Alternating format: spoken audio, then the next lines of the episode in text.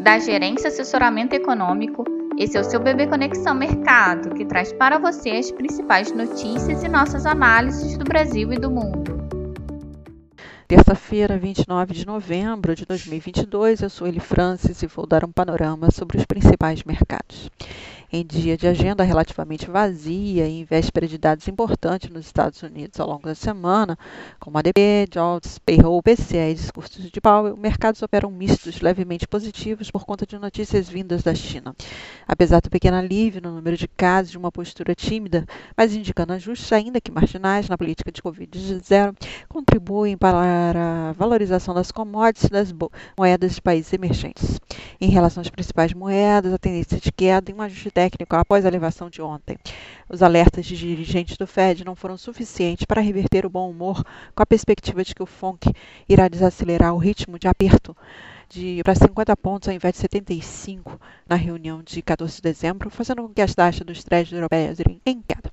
Quanto às bolsas, na Europa, incertezas diversas e questões locais dividem o direcionamento, com algumas em alta e outras em baixa, mas para as bolsas em Nova York, a perspectiva de recuperação após as fortes altas de ontem. Em suma, esperamos o dólar em queda frente às principais moedas emergentes, taxa dos treasuries em queda e bolsas de Nova York em alta e commodities em alta.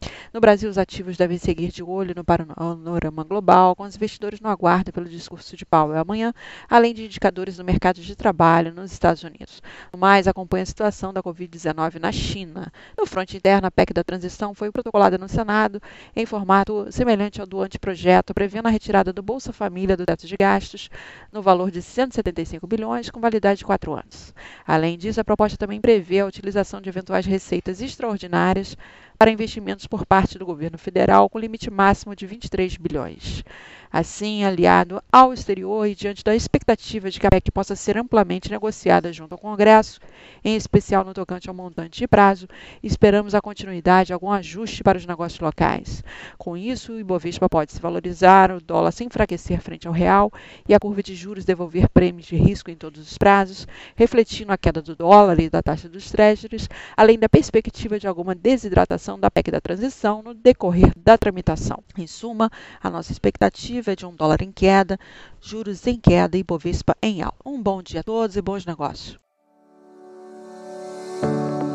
Por fim, lembramos que essas informações refletem somente expectativas e por isso a instituição não se responsabiliza por eventuais perdas financeiras.